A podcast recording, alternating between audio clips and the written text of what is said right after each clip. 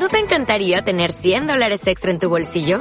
Haz que un experto bilingüe de TurboTax declare tus impuestos para el 31 de marzo y obtén 100 dólares de vuelta al instante. Porque no importa cuáles hayan sido tus logros del año pasado, TurboTax hace que cuenten. Obtén 100 dólares de vuelta y tus impuestos con 100% de precisión. Solo con Intuit TurboTax.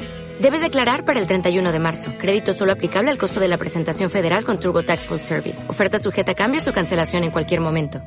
Aspiramos a ganar la liga, cosas peores han visto, así que creo que no vamos a, tirar los brazos ni a, ni a.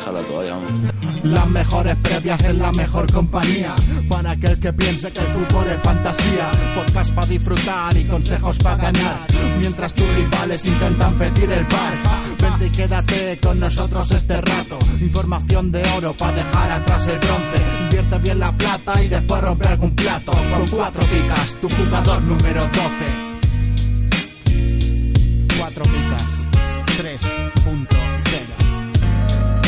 Si lo último que haces antes de irte a dormir es revisar las pujas del mercado y lo primero que haces por la mañana es comprobar que has fichado en tu fantasy, estás en el sitio correcto. Bienvenidos al podcast 4 picas 3.0. Hola Sigor. Hola Paco, ¿qué tal? Hoy por fin con el orden habitual. Sí, hoy sí ya se lo has ganado, eh, te ha ganado ese lugar, pero bueno, no te confíes que, que Gorka viene pegando fuerte. Muy buena Gorka.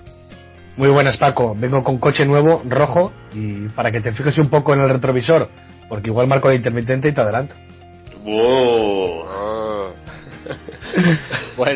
Sigor, ¿qué tal la experiencia en finales? Cuéntanos cómo ha sido estas dos semanas de, fichaje. No sé si has fichado mucho, si tienes ya 11 jugadores para, puntuar o no. Bueno, las finales es como eh, tener un corte en la mano y caer a un estanque repleto de pirañas. es una barbaridad. Empecé muy fuerte fichando. Eh, tengo al neno en o neno, porque se dice en gallego se dice neno, no nenu. Eh, lo tengo en mi equipo, no podía ser de otra manera. Y empecé fuerte fichando a Williams, a Lucas y a Oscar Plano. Me he desinflado. Y bueno, pues hoy he fichado, no sé si han sido nueve o diez jugadores, entre los cuales hay tres o cuatro de, de relleno para no comerme menos cinco. Pero bueno, el equipo bastante flojete, ¿eh? bastante flojete de momento. Bueno, bueno, poco a poco. Te queda. Es, duro, es duro, es duro. Sí, sí. Bueno, te quedará dinero todavía, ¿no? Sí, sí, sí, sí. Tengo pasta, sí, ahí guardadita. ¿Y con qué otros jugadores así destacados has caído en el grupo? Pues tengo a, a Jorge, a Mono Pito Martillos, a Viroga, bueno, eh, es que todos los que están en finales menos yo son buenos, ¿sabes? Eh, bueno, pues eh, en eso andamos, peleándome con, con, ellos y contra ellos. Muy buen rollito en el, en el grupo de, de WhatsApp de la final, la verdad que da, gusto eh, jugar con gente así y bueno, pues aprender, más que otra cosa, aprender de, de los buenos. Bueno, bueno, está bien. Eh, recordamos que esta semana empieza también la Copa, la Copa en cuatro picas, que ya, bueno, que no lo haya revisado en la aplicación puede ver que contra quién le ha tocado. No sé si vosotros si tú, si Igor has tenido tiempo, y Gorka no sé si tú has tenido interés en mirarlo. pues la verdad es que aún no lo he podido mirar. ¿eh? He de ser sincero y, aún no lo he mirado. Yo sí lo he mirado, yo sí, y bueno, eh, a priori tengo mejor equipo que mi rival, pero ya sabemos que en esto de los fantasy nunca hay nada escrito. Así es. Eh, ¿Sabe el rank del rival? Uf, pues ahora mismo lo miré, ¿eh? ¿eh? Ahora mismo no me acuerdo, pero es media tabla por ahí. Vale. Bueno. bueno, entonces como a mí. El mío creo que está tiene prácticamente los mismos puntos que yo. No, no, he mirado el puesto que tiene, pero bueno, más o menos. Creo que yo estaba, el total tenía como 10 o 12 puntos más que él, o sea que se, se supone una eliminatoria bastante igualada a priori. sí, sí, como, como, seguramente sea la mía. Sí, claro. Totalmente igualada. Sí, si te toca un, un suplente de los que han entrado nuevos, ¿no? Qué poca, qué poca vergüenza tiene el. Qué poca- Es que no me da, no me da la vida para todo. Yo lo intento, pero bueno, No puedes ni tomar café últimamente. imagínate, estoy destrozado. El drama. Dramas. Bueno, pues eh, una vez hechas las presentaciones, arrancamos.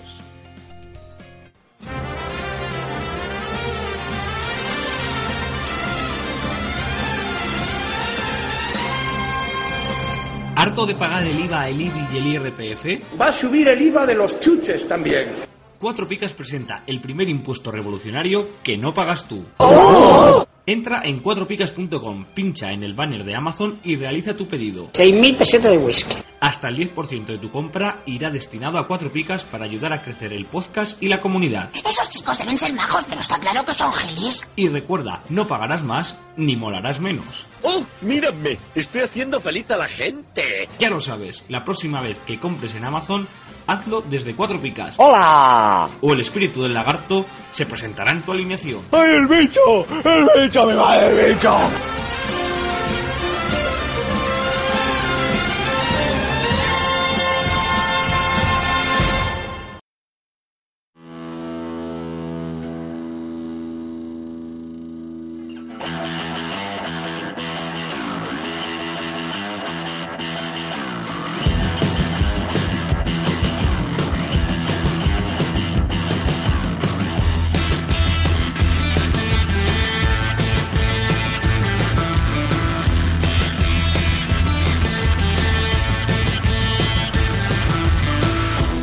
Semana no tenemos lo más destacado de la jornada, lógicamente, porque no ha habido Supercopa de Europa. Podríamos hacer lo más destacado de la Supercopa de Europa, pero no, como no entra dentro del mundo de los fantasy, al menos lo que nos movemos nosotros, vamos con lo más destacado, con lo más destacado, no, con la previa de la jornada 20, donde comienza la segunda vuelta de la liga y el torneo clausura en cuatro picas y vamos a empezar, Sigor, si te parece, con los sancionados. Venga, pues eh, empezamos por parte del Deportivo Alavés, eh, Guacaso, con acumulación de tarjetas amarillas. Por parte del Barcelona, De Jong por doble amarilla. Por parte del Betis, Fedal, roja directa. Y Fekir con acumulación de amarillas. En mi Eibar, Pablo Oliveira se queda fuera por una doble amarilla. Por parte del Granada, Montoro, con acumulación de amarillas. Por parte del Levante, por acumulación de tarjetas también, Busevich. En Osasuna, Roncaglia por roja directa y ya es su segundo partido de, de amonestación y acaba su sanción. Y Estupiñán con acumulación de amarillas. En el Real Madrid, Valverde por roja directa, justamente por la final de la Copa, de la Supercopa. En la Real Sociedad, Zubeldia por acumulación de amarillas. Y por último, en el Sevilla, Ocampos por acumulación de tarjetas. Muy bien, muy clarito todo, muy aseado. Enhorabuena a los premiados. Sí, señor. Bueno, pues vamos ya con los partidos de la jornada, vein- de la veinteava jornada de, de Liga.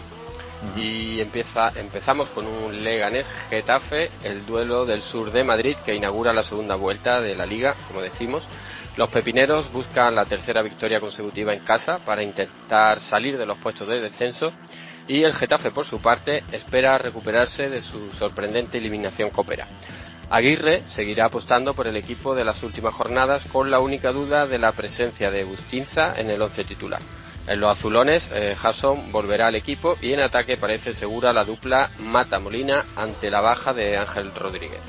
Kiko Martín puntuará el partido y hasta ahora ha sido rácano con los locales y generoso con los visitantes. Eh, sin embargo, la tendencia se está invirtiendo por la notable mejoría de los pepineros en, en los partidos de casa. La recomendación es Bright White, que, bueno, supongo que estaréis de acuerdo conmigo. Yo creo que en las últimas jornadas está siendo el jugador de referencia del, del Leganés. A su trabajo continuo ha sumado también en facilidad para ver puertas y ahora mismo creo que es uno de los jugadores a nivel fantasy más en forma de, eh, de la liga. No sé cómo lo veis. Pues sí, la verdad es que totalmente. En una de mis ligas me clausuraron y me quedé sin Luis Suárez y, y tenía a Brightwood que en ese momento incluso era suplente. Así que no me han salido tan malas cuentas haber ganado dinero con el Charrúa, que ha terminado lesionado, y me quedo de titular a Brightwood, que está en forma. Cada vez que alguien diga Luis Suárez, eh, eh, tiene Va a que- morir un gatito. Sí. o un tigre. De bengala. Sí. Por favor. Mm. Eh, caballero. Sí, Vas tú, sí. Mm, Sigor, Sigor. Sigor no quiere aportar nada de Brightwood porque sabe que va bien. Así que comento el levante a la vez. Y duelo en mitad de tabla entre granotas y babazorros. La vuelta de Morales parece segura en los levantinistas. Bezo y Miramón, sin embargo, lo tienen más complicado para llegar. En el Alavés, Camarasa podría redebutar una vez culminado su vuelta al equipo vasco. Burgos es el cronista para este partido. Se trata de un cronista muy rácano con el Levante y muy rácano con el rival. El portero local y los delanteros visitantes son las únicas demarcaciones bien puntuadas por este cronista. Nuestra recomendación, y ojalá salga bien, es el comandante Morales. Lo tienes, ¿no? Lo tengo, lo tengo. Vale. Bueno, hay que decir que es rácano con los rivales. Tampoco hay mucha diferencia, pero bueno, no es eh, la puntuación con los rivales es de, de rácano. Y no sé cómo veis la vuelta de Camarasa al Alavés. ¿Crees que podría tener ya minutos esta jornada? Mm, Por ahí, por los mentideros eh, albiazules, siempre dicen que venga el que venga, acaba jugando Manu García, ¿no? Bueno, pero ves, Camarasa ha jugado en el, Sí, eh, ha jugado de media punta en el Alavés y ha jugado un poco más adelantado. O sea que no lo veo incompatible con Manu García. Además, eh, ha salido esta semana que, que, han, que han declarado transferible a Guacaso. No sé si lo habéis leído. No. No, no, no lo he visto. Pero bueno, por una cosa o por otra, Guacaso en esta jornada por lo menos queda fuera por acumulación de tarjetas. Sí, si sí. recuerdo bien, creo que Tomás Pina también está lesionado, hasta bastante de larga tiempo, duración. una cosa así. Así que no sé si me dejo a alguien más, pero están Manu García y Pere Pons para jugar ahí. Es posible que no sea titular, porque llegar y ser titular es complicado, pero seguro que un minutejo ya, ya va a tener para poner redebutar. Venga, vamos con el Real Madrid y Sevilla. Eh, partido en la parte alta de la clasificación entre madridistas e hispalenses. Eh, muchas dudas en el equipo de, de Zidane, sobre todo en el ataque. El técnico galo recupera a Bale, pero son bajas seguras Sergio Ramos y Fede Valverde. Benzema y Jovic arrastran problemas físicos, por lo que Rodrigo Goes pues eh, va a esperar su, su turno. En defensa, Militao entrará en el equipo y Marcelo podría partir de titular. En el Sevilla vuelve Reguilón, pero Campos se pierde el partido por sanción. ¿Quién va a puntuar este partido? Pues Luis Nieto. Eh, estamos ante un cronista muy generoso con el Real Madrid y rácano con el rival cuando el equipo blanco juega en casa. En el Real Madrid todo recomendable excepto el portero y el rival. En el rival pues eh, sucede lo contrario. Recomendación. Eh, Isco Alarcón. A ver, hay varias cosas mm, importantes de, este partido. Por un bueno, vamos a empezar de atrás hacia adelante. Isco, que es cierto que en la final de la Supercopa contra el Atlético no estuvo muy bien, sin embargo contra, contra el Valencia yo creo que fue de los más destacados y yo creo que el partido contra el Sevilla puede ser más de, de ida y vuelta, no creo que el Sevilla plantee un partido eh, muy defensivo. Y ahí Isco quizás sí puede eh, tener más opciones.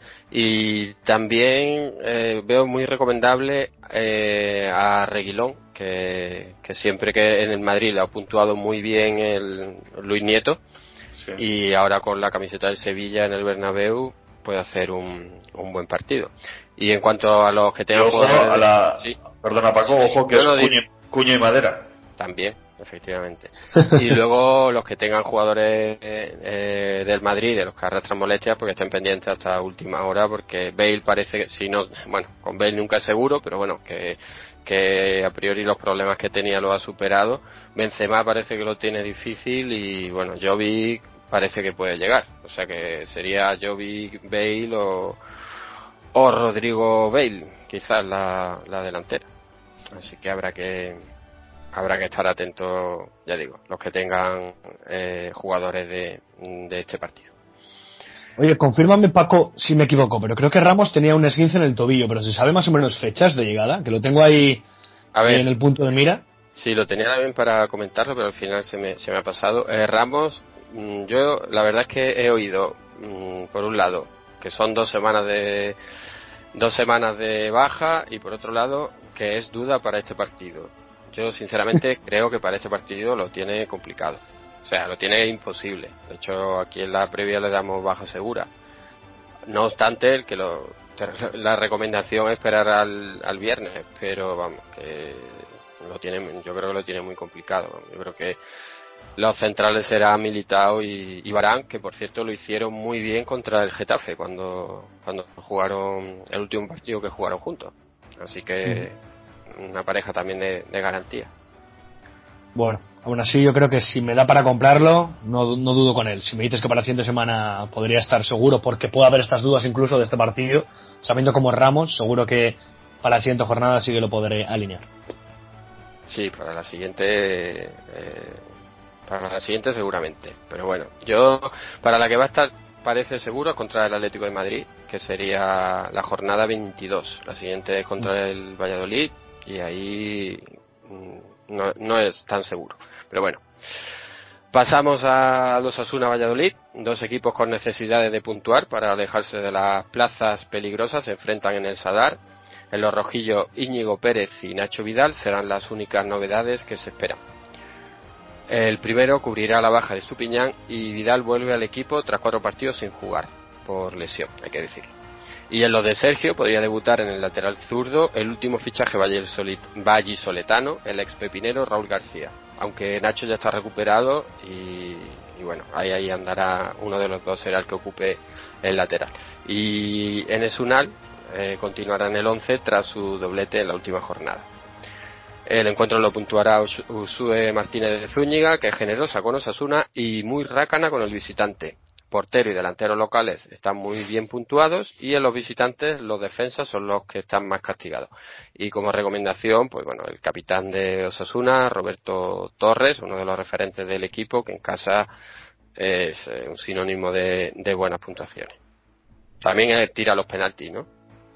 Eh, creo que sí, así que siempre Sí, es un sí, punto sí, a favor. Es lanzador, sí. Bueno, pues pasemos a un partido en Ipurúa, ya que el quiere sacar algo positivo de su partido frente a los colchoneros para alejarse de los puestos de descenso. Orellana vuelve al equipo tras cumplir los tres partidos de sanción y las principales dudas se concentran en la medular y en el sustituto del sancionado Oliveira. Aquí veremos quién juega, sabiendo que Arbilla está fuera, Ramírez está fuera, supongo que lo más normal es que sean Vigas y, y Esteban Burgos.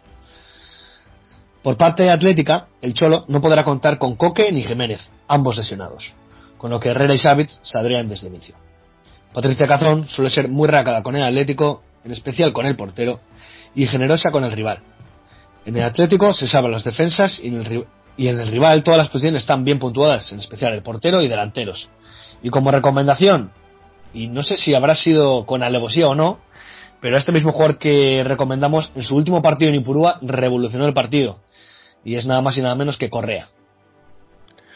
Eh, a ver, el que ha escrito el guion no hila tan fino. Te lo digo. No hila tan fino.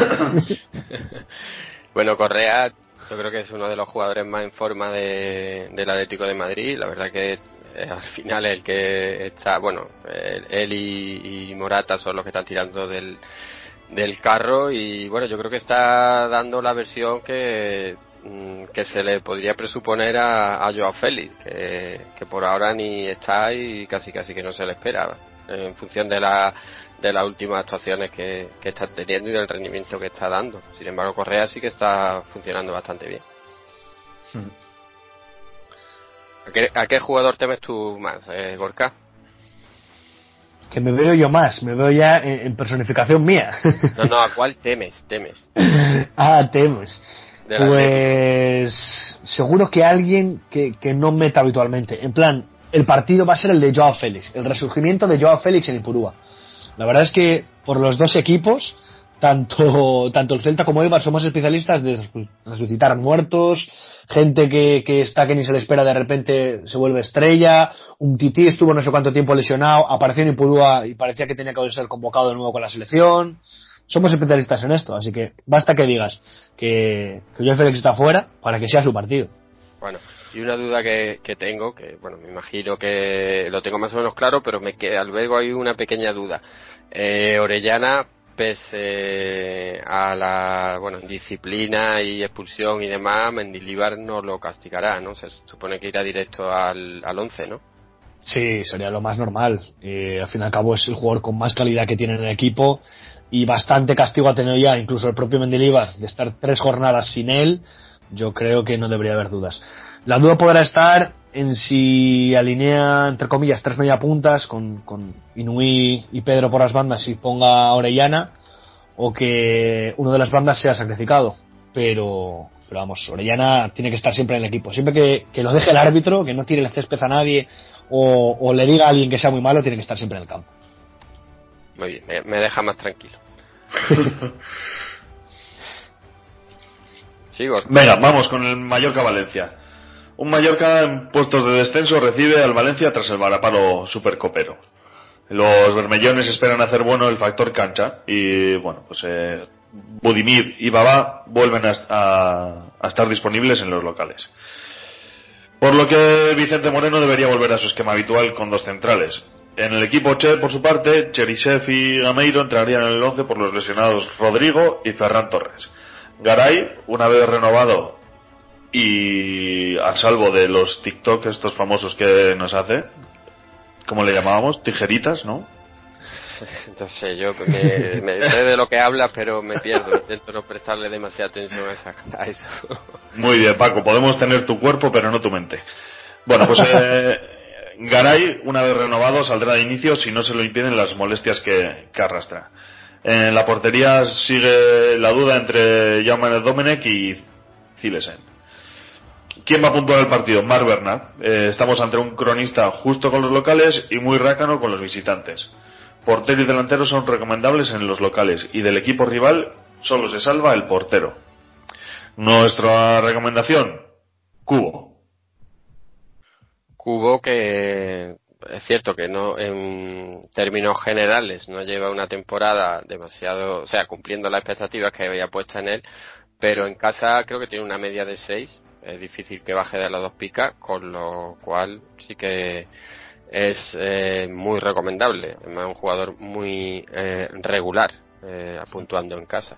¿Y qué, qué, pensáis en la portería del Valencia? Eh, ¿Seguirá eh, Jaume o, o, habrá otra vez cambio? Yo, Yo creo, creo, que, habrá cambio. Sí, después del gol olímpico. bueno, en base al gol que ha sido parón. Del golazo, hombre, del golazo. Pero no decía Clemente que eso se mete en muchos entrenamientos. Ese gol ya no vale. Hombre, sí que es verdad que es un buen gol, pero para para mí, si el portero está atento, eso no puede entrar nunca. O sea, te quiero decir. Es el, el, el se, se, lo clava porque está a las musarañas. A ver, es mucho mí... mejor para mi gol el de, el de Modric que, que el de Kroos, pero de largo. El de Modric es un golazo. Y el otro gol, lo que dices, Igor, al final el portero tiene que tapar eso. No, eso no tiene que entrar. Estás en, estás en equipos de élite, de primera división. Yo entiendo que eso pueda ocurrir, pues bueno, en un equipo no profesional. Pero ahí tiene que haber la atención suficiente para, a pesar de que muy pocos jugadores intentan hacer un gol olímpico, y ahí sí que es mérito de, de Tony Cross, que el balón entre en portería es de mérito del portero. Para mí es un golazo, pero eh, cuenta lógicamente con, con, la complicidad del portero que, que está muy mal. O sea que para, Cross lo hace perfecto, lo que ocurre es que si el portero hubiese estado medianamente bien, pues lógicamente no hubiese no, no hubiese metido gol.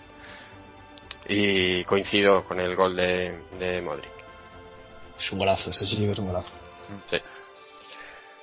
Bueno, pues yo mmm, yo opino como vosotros, creo que habrá cambio de portero mmm, de nuevo.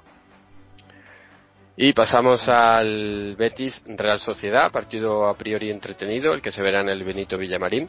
En los verdiblancos podría debutar Aleñá, con lo que Canales adelantaría su posición para cubrir la baja de Fekir.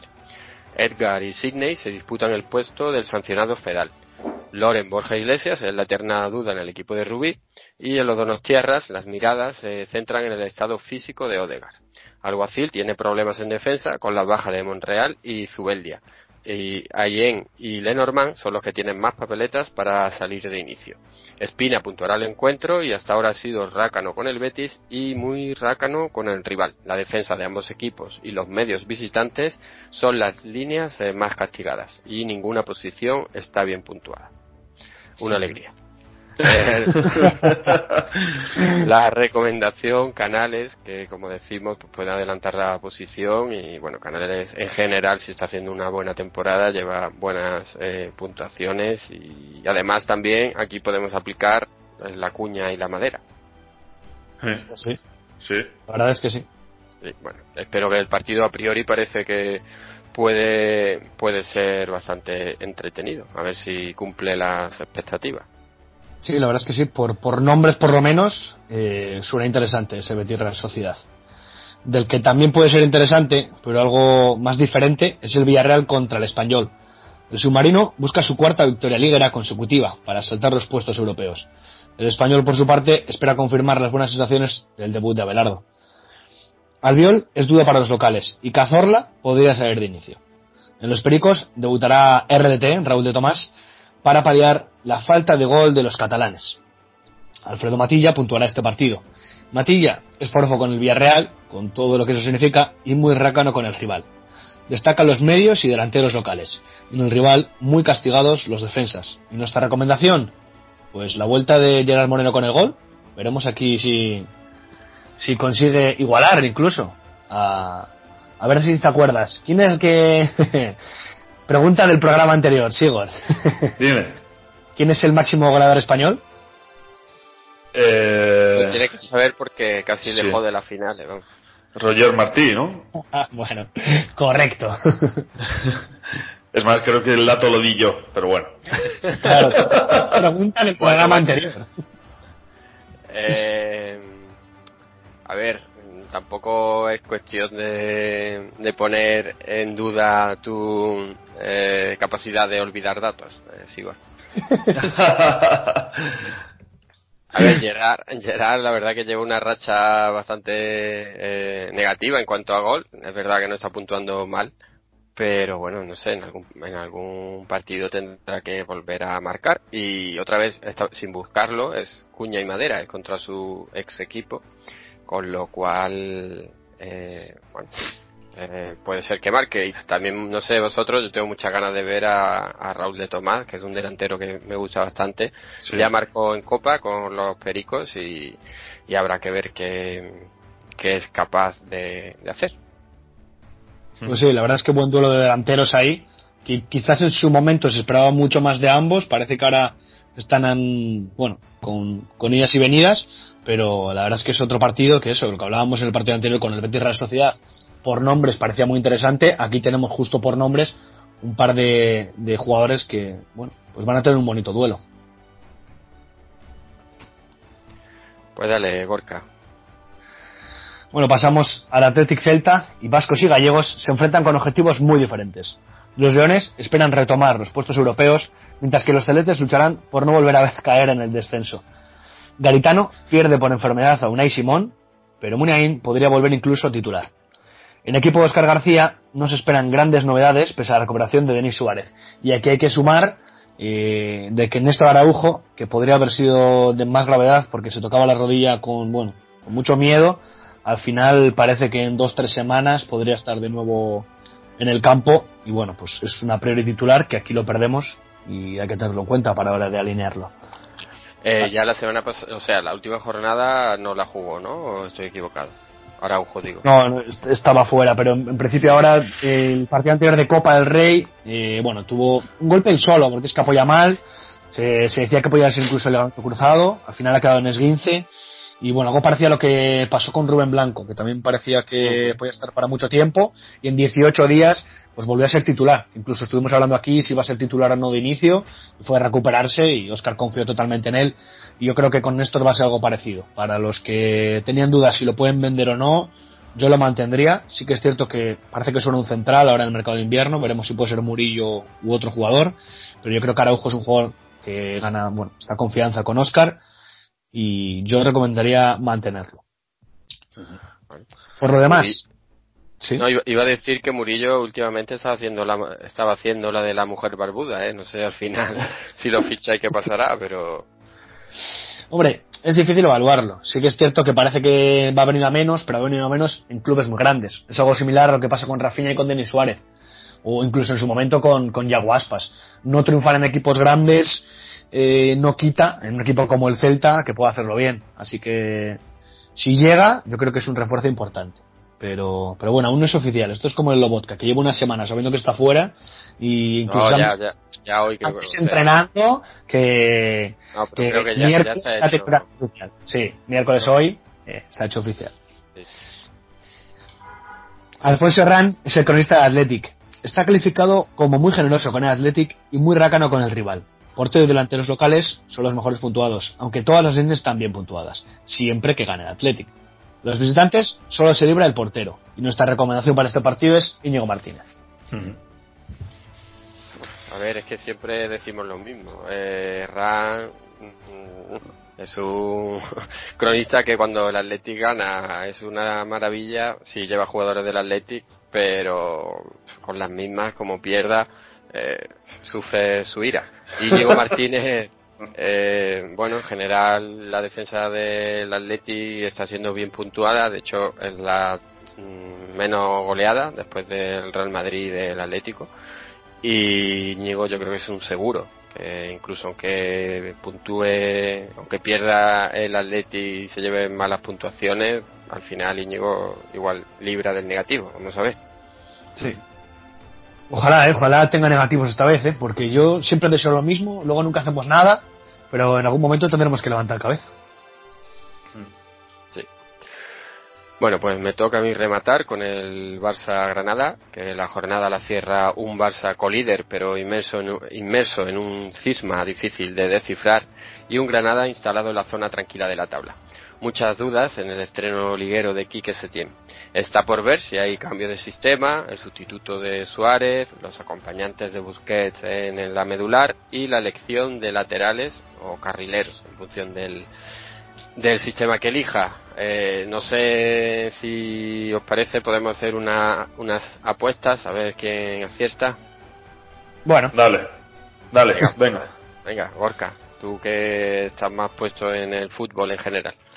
Pues la verdad es que era difícil. Hasta, hasta ahora, por lo menos, iba a ver, decir, si, si intentaré ser, ser breve.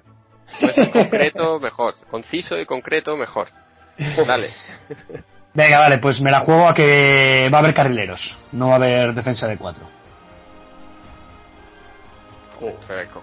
Va a tener un, pro- un problema el Barça, va a tener que fichar un central. A no ser que, que tire de uno del, O del que filial. ponga Busquets, o que ponga a Busquets de tercer central. Sí, también podría ser, sí. Yo voy con justo lo, justo lo contrario de Gorka. Va con defensa de cuatro seguro. Bueno, eh, yo apuesto más por la defensa de cuatro. No veo que, no sé, no me parece un jugador de tanto recorrido como para eh, salir desde la defensa, la verdad. Y sustituto de Luis Suárez, Oh. Cristian Santos dicen que igual lo fichas. no, no. a ver, eh, pa- para el domingo, para el domingo. Ah, bueno, para el domingo uf, es que está complicado. No lo sé, la verdad. Ya ahí sí que no lo sé. A ver, no sé. No sé, yo en mi cabeza valoro la idea de que como delanteros igual puedan jugar solo dos jugadores, que sean Griezmann y Messi. Hombre, a ver, si pone cinco defensas, está claro, Claro, que, no claro. Va, que no va a poner... Ah, pero bueno, puede ser una referencia y dos más. Bueno, de, de, de, de- pues que Setién no juega con extremos tampoco, así que yo voy a jugarme con eso, esos dos, entonces ahí se ahorra el problema. Yo creo que va a haber, va a haber sorpaso y a última hora van a hacer la de Rivaldo y se van a llevar a aspas del, del Celta. Mira cómo intenta esquivar la, la apuesta, ¿eh? Lanza el. A ver, acompañantes de Busquets, que Busquets está claro que va a jugar, vamos, eso es, vamos, salvo lesión, es impepinable. Sí. ¿A quiénes veis? Porque ya decían, ya estaban diciendo que Vidal, que no era el jugador de su, del corte de, de Quique Setién, además lo fiché yo hace poco, o sea que seguro que no vuelve a jugar en toda la temporada. Yo creo que Rakitic, Yo he puesto que juegan los dos, Rakitic y Vidal. ¿Tú crees que sí? ¿Sigor? Para este Yo- partido, sí. Rakitic y... Ah, para este partido hablamos. Sí, sí, claro. Bueno, Es que por el otro lado, no sé quién, o sea, el, otro puesto del medio, diría que fue- sería Arthur, pero está lesionado, si no me equivoco, ¿verdad? sí, está Arthur lesionado y De Jong está sancionado. Por eso Por mismo eso. yo decía que también sin Dembélé y sin Suárez, a mí me huele a que tiene que haber aquí algo diferente y puede ser que... Nada, sorpaso y mete a Ricky Puig. Ojito que, que no lo ha convocado el filial por petición de, de Quique Setién, o al menos eso he leído en una, en una noticia. O sea que... eh, Aquí está la, la noticia siempre en cuatro picas. bueno, Ricky Puig titular el, el domingo. con Rakitic. Con Correcto. Rakitic y, y Sergio Busquets. Vale, y arriba metes a Ansu Fati, entiendo, ¿verdad? Arriba, ¿qué más da? ¿Quién esté? Estamos hablando del medio. Bueno, Paco, ¿y tu apuesta? Eh, yo creo que no va a cambiar excesivamente el, el equipo de lo que venía haciendo Valverde. Eh, veo, bueno, veo, ¿verdad? creo que defensa de cuatro y, y, y quizás sí que puede jugar eh, Ricky Puig, porque es un jugador muy de la filosofía del Barcelona o del fútbol que le gusta y al ser un entrenador que le suele dar también oportunidades a los más jóvenes, pues no me sorprendería excesivamente que lo, que lo hiciese. Y luego la delantera, pues no sé, supongo que Ansu Fati quizás inclinaría. O sea, lo que ocurre es que, claro, justo el delantero centro estaban diciendo Ahí. por ahí que, que podía jugar Vidal de falso 9. Pues no sé, eh, otra cosa sería eh, más descabellada. vamos. No, yo creo que puede, puede actuar Griezmann ahí. De hecho, con, bueno, Sí, sí. era con otro entrenador, pero, pero ya ha jugado haciendo de, entre comillas, de Suárez, ¿no? Con Ansu Fati, Griezmann y Messi.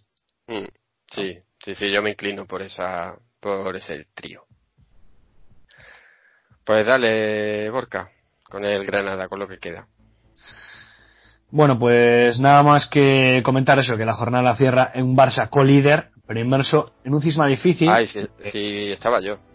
Pero ¿por qué no me, por qué no me dices las cosas, Borca? Sí, sí, sí. Yo, yo te intento tapar tus defectos. Yo he venido aquí a apoyar, pues como Rakitic, que sube el lateral, le cubro yo, que Busquets se queda atrás, voy yo. Yo intento taparte en todo momento. Bueno, eh, bueno, pues venga, ya termina tú. Anda, aquí vamos a darle más vueltas. El Barça sí que está comentado, así que vamos a pasar directamente que los nazaríes tampoco está claro el sistema que empleará Diego Martínez y la posibilidad de Yángel Herrera y Neva, ambos con problemas físicos. Santi Jiménez es el cronista de este partido. En casa suele ser forofo con el Barça y muy rácano con el rival. En el Barça son muy recomendables todas las posiciones y en el rival pues solo los medios se salvan del estropicio. Muy castigado el portero visitante y nuestra recomendación para este partido, el francés Antoine Griezmann. Antoine. Sí. Bueno, pues lo que comentabas tú, eh, el hecho de que puede ser que juegue de referencia y mejor que por la izquierda seguro que lo hace. O sea que eh, aún así Griezmann, bueno, está marcando algunos goles de vez en cuando y no está haciendo no está haciendo las puntuaciones que se le esperaban, pero bueno, ni está cumpliendo con el valor que tiene, pero últimamente más o menos no está tan tan mal y si les- como referencia ofensiva, oye, pues seguramente mejore el rendimiento. Ah, bueno, lo último que no me habéis dicho. ¿Creéis que Setién lo hará bien o lo hará mal? Uf. Eh, yo creo que lo va a hacer bien, pero que le viene grande un poquito. A ver, lo va a hacer bien, pero le viene grande. O sea, te quiero decir, el, Ba- el Barça va a tener un buen juego, va, pero no va, no va a ser capaz de gestionar egos. O sea, que fracaso. Sí. Vale. Gorka. Yo creo que es un parche, independientemente si lo hace bien o mal, es un parche. Y pues bueno, igual, evidentemente llegará a verano, porque quedarse ahora mismo sin entrenador, pues, pues será un fracaso, eso sí que era un fracaso para el Barça, pero creo que no, no es un entrenador ni mucho menos a largo plazo para el Barça. Bueno.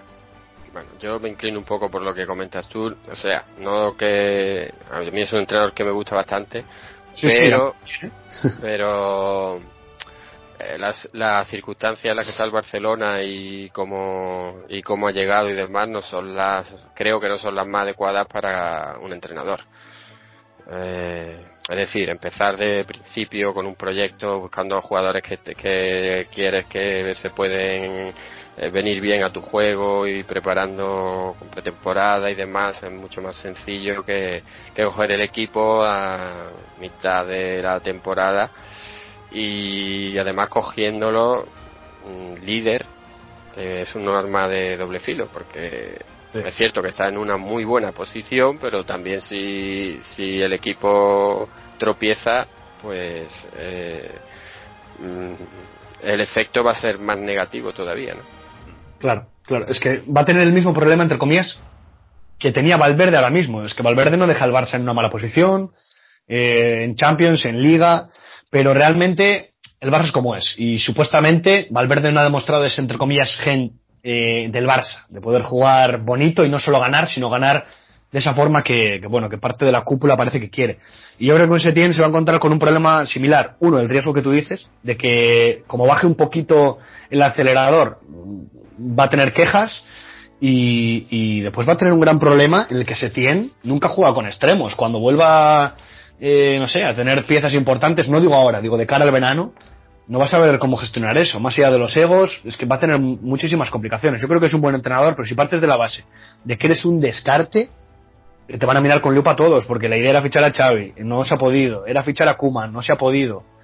Eh, o le caes bien a la prensa y te salva, o lo va a tener muy fastidiado. Y lo que comentabas, para mí se tienes muy buen entrenador, pero es que es un parche y, parte con un hándicap muy duro de, solventar.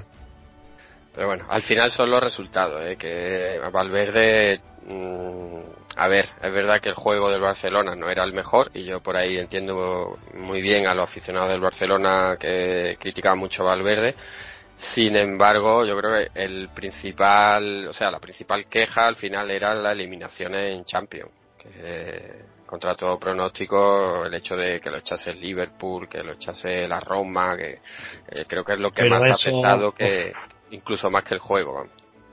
Aunque no sé hasta qué punto era achacable al entrenador o no, pero bueno. Claro. Claro, es que mira el gol, el, el gol de ese corner, no es como hablábamos lo de Cross. Esa de repente que te saca Alexander Arnold en un corner. Es que ese tipo de cosas no puede ser culpa del entrenador.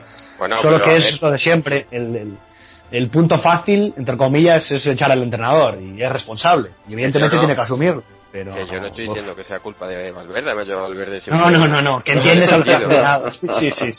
yo digo lo que, lo que le pesa respecto a los aficionados, a la prensa y demás. Esa es la percepción que tengo. ¿eh? Pues, puede ser cierta o, puede, puede lo cierto o estar totalmente equivocado, pero bueno. En fin, eh, a ver qué, qué resulta. Yo creo que va a ser cuanto menos divertido, porque al final siempre se tiene dentro y fuera del campo da, da juego. Sí. Y oye, nunca se sabe, igual él empieza él empieza a, a ganar partidos y a, a, sacarle rendimiento a los jugadores y, y nos, nos callan la boca. Pues veremos. El tiempo dirá. El tiempo dirá. El tiempo pondrá cada cosa en su sitio. Efectivamente.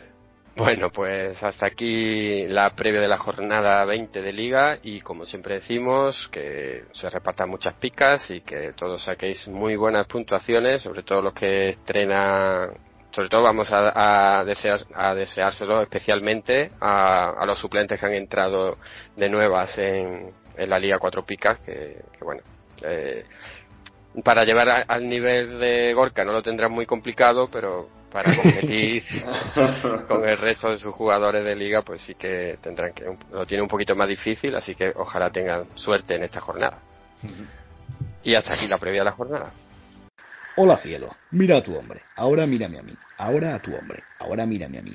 Ya lo siento, él no soy yo. Pero si deja de jugar con florecitas y se cambia a cuatro picas, podría ganar como si fuera yo.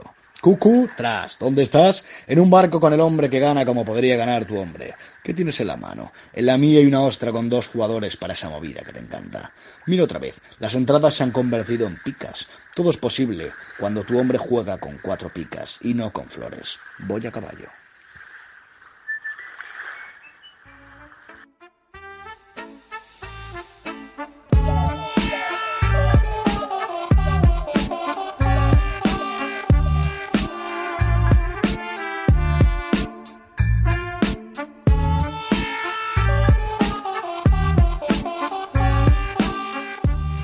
Bueno, estamos terminando ya el programa de esta semana, que esta semana también vamos un poquito más, eh, un poquito más liviano, un poquito más ligero con el número de secciones. Ya la, que viene, si no pasa nada, tendremos algunas secciones más.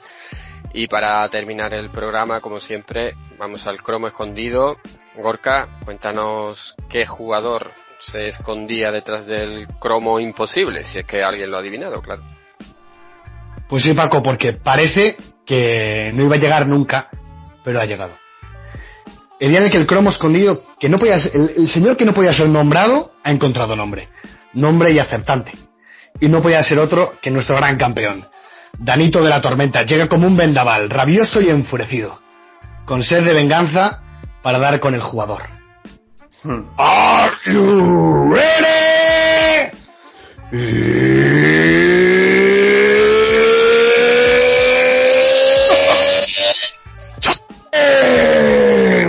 Damas, Igor y caballeros, con 165 centímetros de altura y 67 kilos, partiendo desde el carril izquierdo, con el número 3, Rafael Clavero. Señores y señores, Igor, ahora es cuando puedes decir que no tienes ni idea quién es. Joder, tío. Lo que no tengo ni idea de quién es tu psicólogo, pero no me hace falta.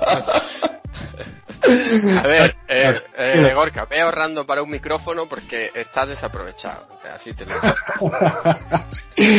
Tranquilos, para el micrófono no lo sé, aún no he adivinado quién puede ser mi psicólogo, pero lo que sí os puedo comentar es que ahora comentaremos su carrera.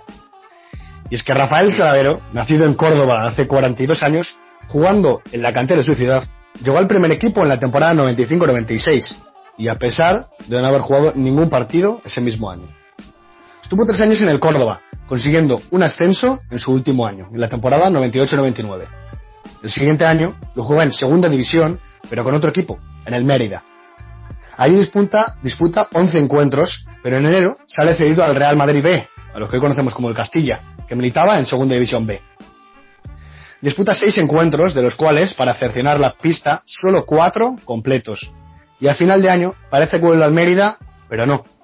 Aquí se encuentra con su primer descenso, pero un descenso diferente, como ya estuvimos comentándolo.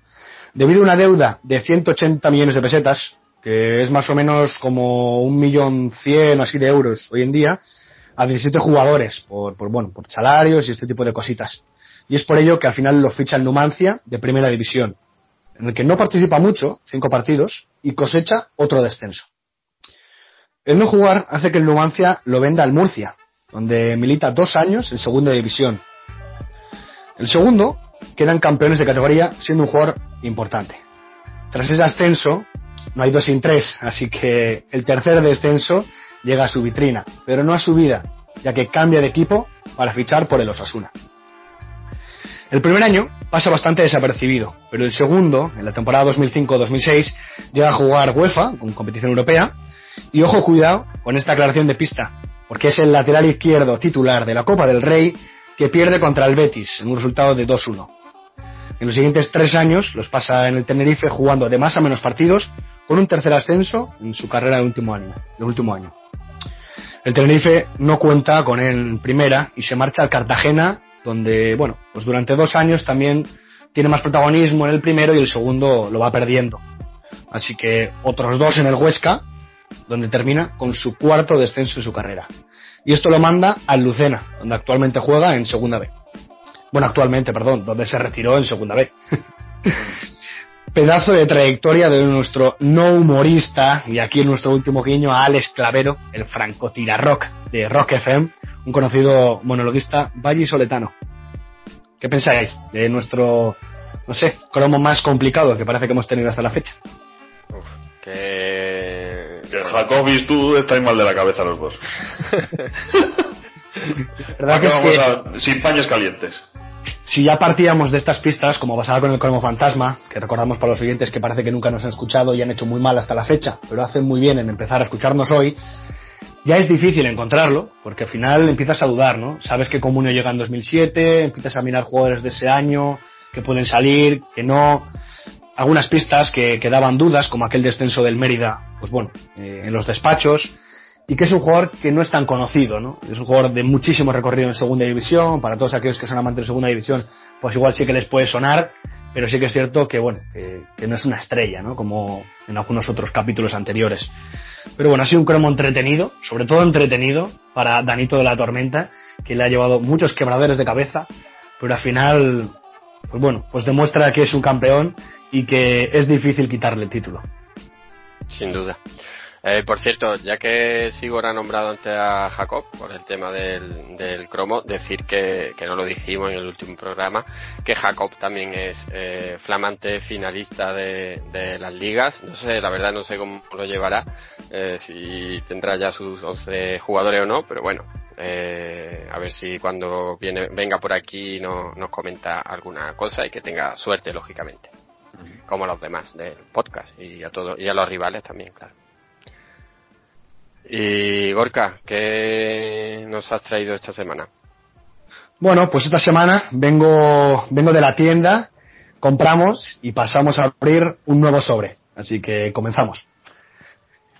El cromo escondido de esta semana comenzó jugando en una posición, pero terminó con una pausa intermedia en un puesto opuesto en el campo. Tras varios años, con un par de momentos de tirantez en la cantera de un club importante de su país, llega al primer equipo.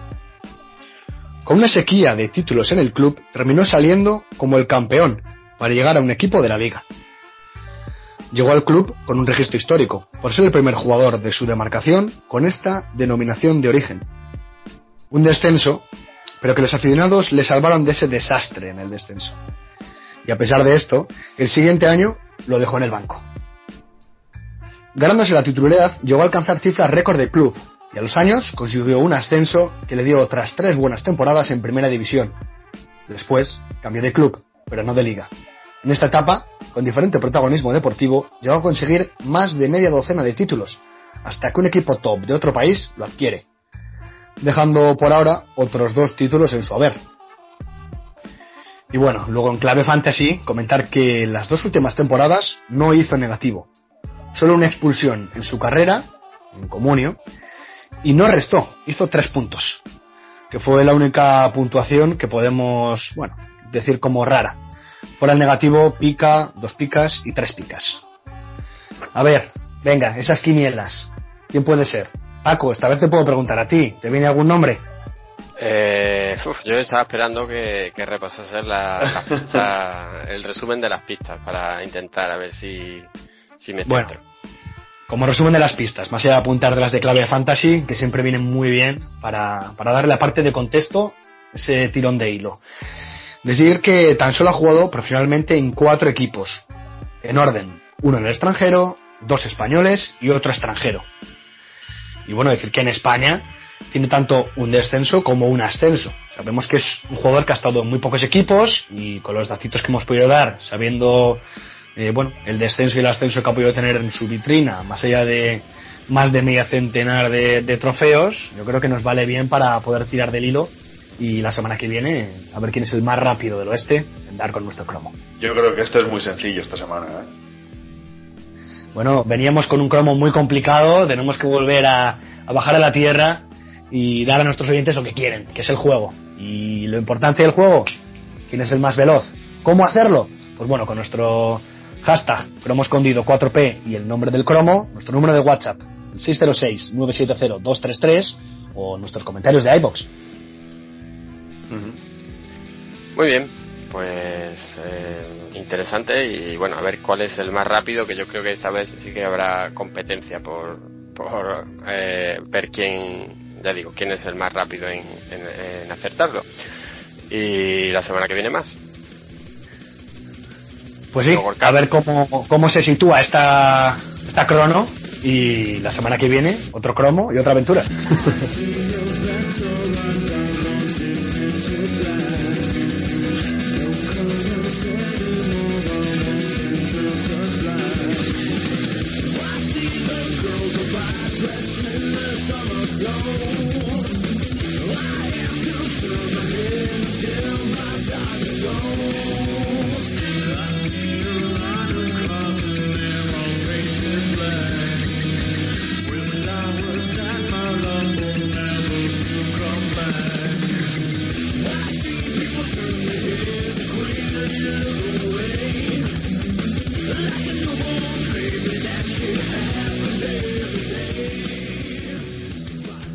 Bueno, y vamos terminando ya el programa, como siempre decimos, esperemos que os haya resultado ameno y a la vez que útil. Y como siempre, Sigor, recuérdanos, eh, recuerda a la audiencia que tiene que hacer si quiere comprar algo a través de Amazon. Bueno, pues cuando la- nuestra audiencia vaya a comprar sus cositas en Amazon, es muy sencillo. Solo tiene que entrar en cuatropicas.com, buscan el enlace que tenemos que para dirigir a, nuestras visitas a Amazon directamente y ya está. No tienen que hacer nada más. Directamente buscar sus artículos, comprarlos y se acabó. Eh, ellos no van a pagar más, pero a nosotros de sus compras nos dejan un pequeñito porcentaje que es con lo que pues hacemos que sobreviva toda la comunidad. Ahí salen los premios, sale el podcast, sale la web, sale pues todo lo que lo que rodea a esta comunidad. Así que eh, con cada compra que, que hagan a través de ese enlace, pues eh, el gatito que matamos hablando de Luis Suárez sobrevive. Muy bien, Gorka, ya lo di- dijiste antes en el, en el cromo escondido, pero recuérdanos el teléfono del, para que se ponga en contacto con nosotros y para los programas o el consultorio. Bueno, para todo lo que quieran, nuestro número de WhatsApp es el 606-970-233. Muy bien, pues hecho el repaso habitual antes de terminar, eh, como siempre decimos, muchas gracias a todos los que nos escuchan, los que se descargan el programa, los que le dan a me gusta, los que nos dejan comentarios y hasta la próxima semana. Adiós. Hasta la semana que viene. Adiós.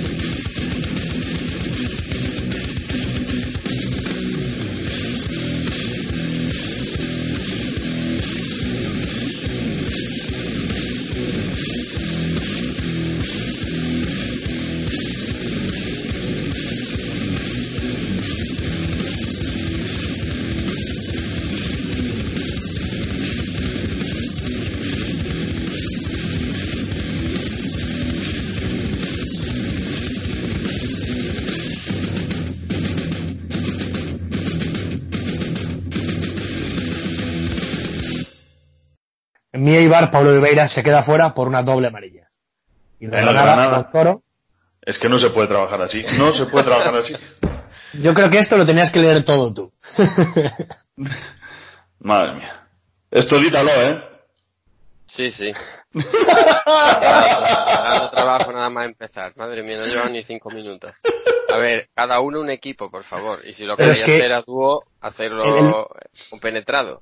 El problema ha sido, no no de Sigor ni incluso mío, porque Sigor ha dicho el Alavés, yo he dicho el Barcelona, y después había un espacio ahí para que tú continuases, y como no has continuado, has seguido Sigor.